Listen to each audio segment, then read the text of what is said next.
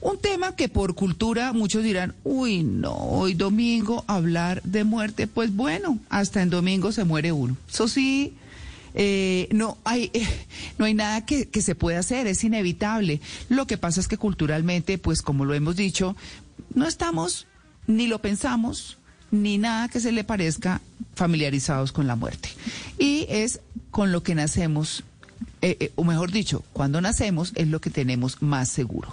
Así que ese es nuestro tema de hoy, cómo resignificar la muerte, cómo verla de otra manera y sobre todo, pues en este año de pandemia que nos ha mostrado que eh, definitivamente está siempre, está siempre ahí, por unas razones, por otras, y vale la pena decir que el miedo es la primera reacción adaptativa del hombre y que esa reacción adaptativa, el primer miedo que tiene el hombre es el miedo a la muerte. Ahí está, eso es lo que se ve en eh, inteligencia espiritual y para que lo tengan en cuenta ustedes. Por eso hemos invitado a una experta en el tema, que es Zaida Villarraga. Zaida es psicóloga transpersonal y tanatóloga, es decir, experta en muerte, dolor y duelo. Zaida, buenos días. Muy buenos días, María Clara. Muchas gracias la invitación y pues feliz de estar aquí en este espacio para hablar de este tema que como tú dices es tan, tan poco tratado pero tan necesario para todos nosotros. ¿Cómo resignificar la muerte? Bueno, resignificar la muerte eh, significa varias cosas. Una cosa es desmitificarla. Nosotros la tenemos asociada, sobre todo en accidente, con eh, algo negativo, con algo asociado a mucho dolor y a mucho sufrimiento. Eh, y sin embargo, lo que tenemos que aprender a saber es que la muerte es un momento más de la vida, no es la antítesis de la vida, sino un momento más que, como también bien lo enunciaste, tan pronto nacemos, estamos abocados eh, a, ese momento que es, que es la muerte. Solo que no tiene que estar necesariamente ligado al sufrimiento, eh, aunque implica un dolor, no es necesariamente un sufrimiento. Podemos, a través de la forma como pensemos en ella, como nos relacionemos desde la infancia con ese concepto, que en Oriente nos llevan eh, años, siglos en ese desarrollo de, de la aproximación que tenemos a la muerte, pues podemos darle su justo lugar, darle el valor y por lo tanto, sabiendo que es parte de la vida, prepararnos eh, quitar ese pensamiento mágico que tenemos nosotros en la mente de que a nosotros no nos va a pasar o que a nuestros seres queridos no les va a pasar y por lo tanto no nos preparamos. Saber que somos seres impermanentes y generar esa, esa preparación desde la, desde la infancia, ¿no? que está relacionado con la inteligencia emocional. Eso sería una parte. Lo otro es que obviamente eh, en nuestro país está asociado pues con mayor dolor eh, por toda la historia que nosotros tenemos. Entonces hay, hay una significación mayor asociada con esa, con esa parte eh, pues de mucho sufrimiento.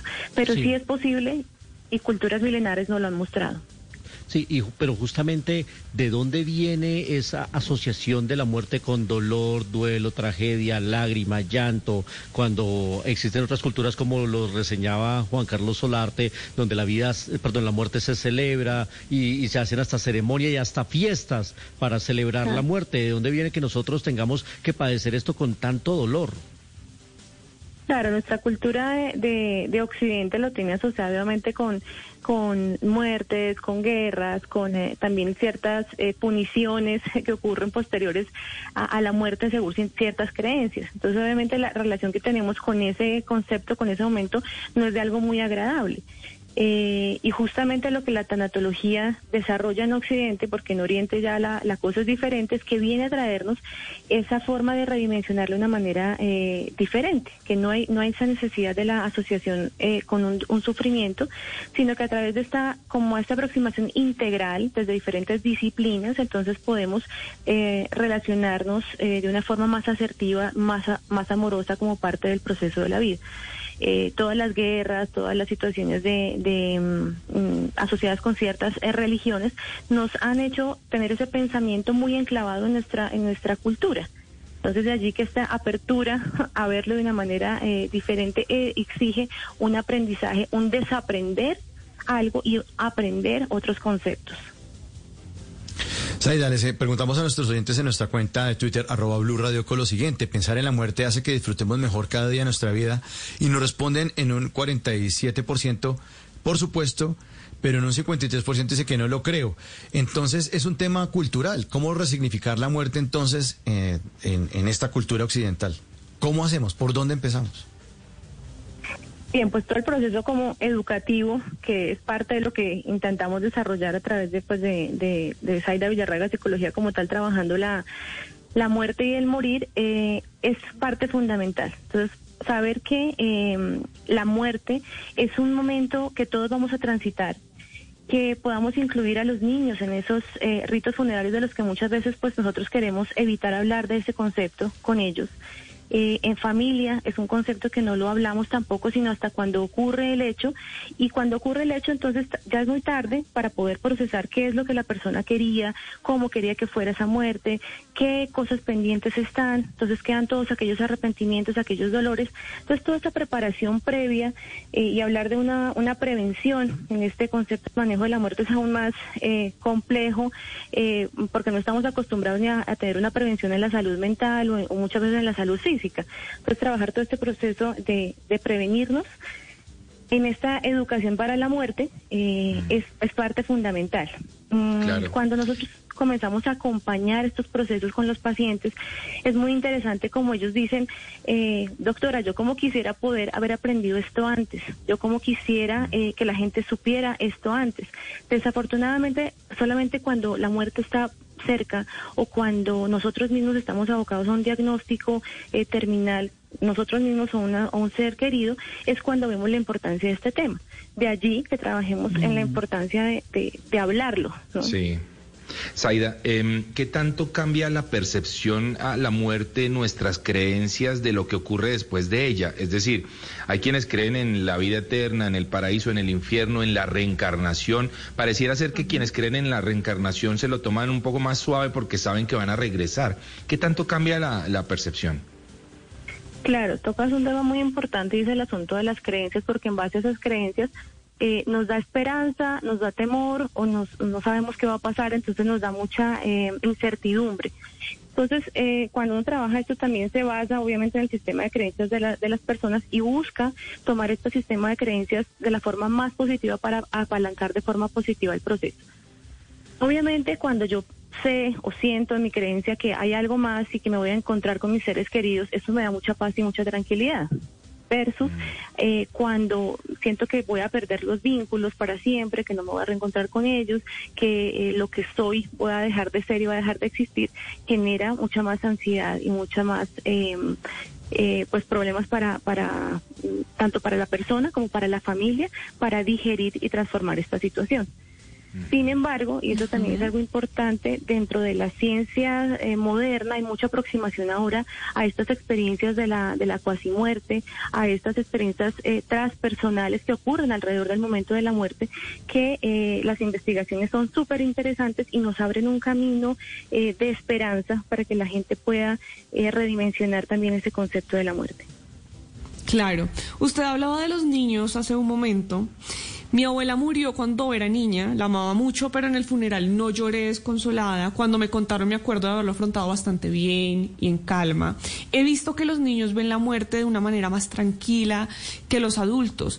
Cuando he ido a películas de cine en las que se mueren los personajes, así sean animados, los niños no lloran en ese momento, los adultos sí nos sentimos más identificados, lagrimeamos, pero los niños no lo hacen. Esto puede ser una percepción, no sé si sea real, o tal vez los niños no entienden lo suficiente que es la muerte o lo entienden mejor que nosotros. Sí, muy, muy bonita tu pregunta porque realmente los niños no se han aún, digamos que, contaminado con aquellos mitos o con aquellas eh, tabús que tenemos a nivel social con relación a la muerte.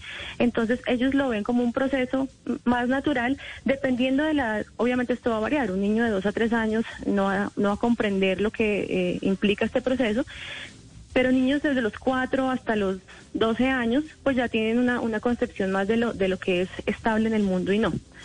Eh, ¿Qué pasa? Que ellos no, no, han sido tan permeados como hemos sido permeados nosotros, de las noticias, de los conceptos, de las religiones, que van asociando conceptualizaciones eh, negativas o tristes con relación a la muerte y ahí podemos aprovechar mucho con los niños a trabajar el concepto de la muerte a través de la naturaleza, de la muerte de la mascota, que va haciendo esa primera aproximación. Eh, Elizabeth Kubler-Ross, que fue una de las primeras, si no la primera Ah, tanatóloga, total. Ajá. Mm. Ella, gran parte de su trabajo lo hizo con los niños y ella y ella misma enunciaba los niños tienen una visión tan bonita de lo que es la muerte y muchas veces son ellos mismos cuando estaban en proceso de muerte los niños los que le enseñaban a sus padres a relacionarse mejor con esa situación sí y tenían experiencias incluso de orden eh, extrasensorial o trans- transdimensionales que les ayudaban también a estar más tranquilos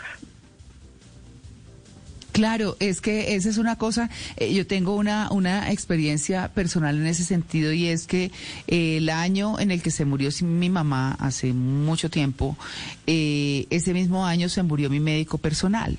Pero eh, hubo dos grandes diferencias. Mi mamá se murió de 57 años de un infarto fulminante, eh, una cosa durísima. eh, y la reacción de mi hijo era que de pronto estaba parado y lloraba y lloraba y lloraba y yo le decía, ¿qué te pasa? Y me decía, es que no encuentro, él le decía a mi mamita Telita, no la encuentro. Y yo tenía que explicarle de, eh, cómo abrazarlo, cómo tratar de ponerme un poco en su lugar.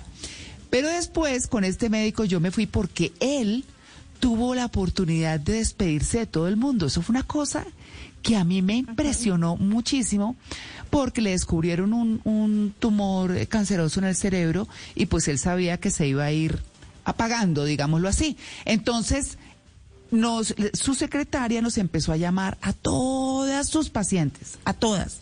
Y fuimos, yo me fui con este hijo que estoy contando, que era mi hijo mayor en ese momento, ya tenía tres años, y eh, me fui a despedir. Eso fue una- nosotras llorábamos y él nos tranquilizaba. Era una cosa de verdad muy especial y tener uno la oportunidad de despedirse de alguien y de él que iba a morir, despedirse de toda la gente que quería, que había formado parte de su vida. Eso fue una cosa fantástica. Entonces yo, hubo un momento en que me ataqué a llorar y lloraba y lloraba y decía, qué pena, es que yo no debiera estar haciendo esto. Y dijo, no importa, no importa, no se preocupe. Yo aquí las consuelo a todas. Era espectacular el doctor Hernando. Ortiz Almeida. Yo jamás me olvidaré de él.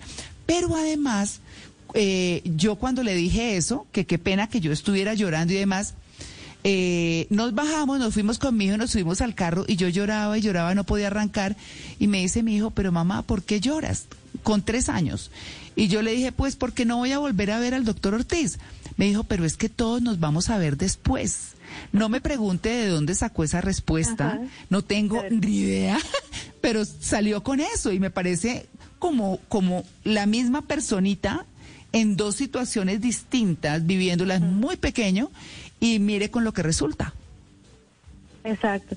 Y te anuncias ahí dos cosas súper importantes. Eh, es que la forma en que mueren las personas, obviamente eso nos da o un chance para podernos despedir, nos da como una, un periodo de tiempo en el cual podemos hacer ese proceso, pero a la mayoría de nosotros no vamos a tener ese proceso de saber como cuándo va a ser, que más o menos se nos está pagando la vida, sino que puede ser una, una muerte eh, intempestiva. Entonces, eso determina también la, la forma en cómo se va a procesar el duelo eh, con cada uno de estos tip- tipos de muertes. ¿Qué pasa y qué es lo que trabajamos dentro de la tanatología? Como no sabemos cuándo es ese cuándo, solo sabemos que la certeza es que en algún momento va a pasar, pero no sabemos cuándo es ese cuándo. De allí la importancia de estar, como decir, siempre listos. ¿Sí? Con los con las cosas pendientes listas, no dejar eh, heridas o situaciones de conflicto abiertas, no dejar situaciones que tengan que resolver los otros por nosotros y que generen mayor dolor. Entonces, toda esa preparación previa ayuda mucho tanto a la persona cuando sea el momento de su muerte a sentir esa conciencia de paz total y a la gente que está a su alrededor a procesar mejor la, la pérdida. Y lo otro importante que nos hasta allí es que a veces cuando nosotros tenemos una muerte, eh, eh, una pérdida, que no es solamente una, una muerte física, otras, nosotros vivimos muchas muertes a lo largo de nuestra vida, una, la pérdida de una relación, eh, la pérdida de un trabajo, un cambio de ciudad, eh, una parte de nuestro cuerpo, eh, un cambio de estado en, en nuestro estado evolutivo. Entonces, todas esas son pequeñas muertes que tenemos y a veces un duelo cataliza o hace que se catalicen otros duelos que tenemos pendientes. Entonces, eh, Claro. es como una ficha de dominó, ¿no? que comienzan a caer todos, que a veces no hemos procesado alguno, pero alguno de ellos nos hace que podamos catalizar los otros. Claro, eh, eh, usted está mencionando algo, Zaida, eh, importante y es como la forma como asumimos el duelo. Yo tuve dos duelos muy distintos con mis papás, yo no los tengo, ya le mencioné el de mi mamá que fue súbito, bueno, una cosa muy difícil. Y yo he mencionado acá en varias oportunidades en el programa cómo ha sido distinto el duelo con mi papá. Mi papá se murió de 91 años, eh, yo lo acompañé muchísimo sus últimos dos años de vida, aunque yo él no vivía aquí en Bogotá, em, pero, pero además lo acompañé en eso y, le escuché cosas muy difíciles para, para uno, como por ejemplo, mi hijita, esta agonía es muy difícil, y yo no tenía más que cogerle su mano y decirle, papi, tranquilo, aquí estoy, yo lo acompaño. ¿Qué más le podía decir yo? O sea, lo acompañaba a sus cosas, me estaba totalmente con él, pero él, cuando él ya se fue, nunca olvido la cara de paz que tenía su cuerpo, eh, como, la, la, como una situación, una tranquilidad. Y yo no lo he llorado montones, yo a veces lloro, sí, no, no digo que no, pero no es ese duelo tan duro que me tocó con mi mamá, sino es una cosa de, como digo yo, una vida cumplida, como que ya llegó al final de su vida, como que ya hizo todo lo que podía hacer, porque pues 91 años son 91 años, hay gente que vive más, hay gente que vive menos, pero son los procesos de la vida cumplidos y es tal vez lo que nos permite ver eso, ¿no? Ese acompañamiento. Exacto. Esa, esa paz que de la que tú hablas que permite un tránsito mucho más sencillo tanto para la persona que está muriendo como para las personas que están alrededor eh, sería lo ideal, ¿no? Que todos pudiéramos tener esa tranquilidad al, momento de hacer esa, ese momento de, transición. Eh, sí. que, es lo que nos falta, porque como ni siquiera queremos hablar del tema, ¿no? Entonces creemos que sí, eso está relacionado con las con las eh, mitos y los tabús que tenemos, que si hablamos de la muerte ah, es mal agüero, que si hablamos de la muerte lo vamos a traer, que si hablamos de la muerte estamos generando malas energías, ¿sí? Eh, entonces, eso no permite ni mm. siquiera que nosotros abordemos el tema para nosotros mismos. Y, por ejemplo, como padres, como docentes, como... Entonces, ¿cómo vamos a acompañar bien el proceso eh, del duelo a nuestro alrededor si nosotros mismos tenemos un rollo con eso, no lo hemos elaborado?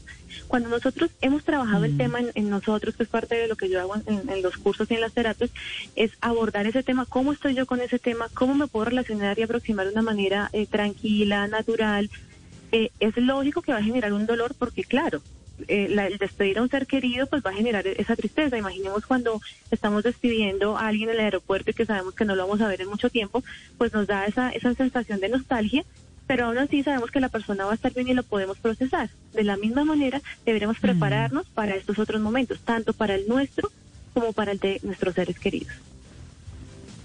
Bueno, ahí está el tema. Eh, la verdad es que muy interesante y, y mirar las cosas de otra manera eh, con estas recomendaciones, eh, pues claras y certeras de cómo debemos resignificar la muerte, cómo debemos familiarizarnos con eso que tenemos desde que nacemos. Saida Villarraga, muchas gracias por su atención con el Blue Jeans de Blue Radio.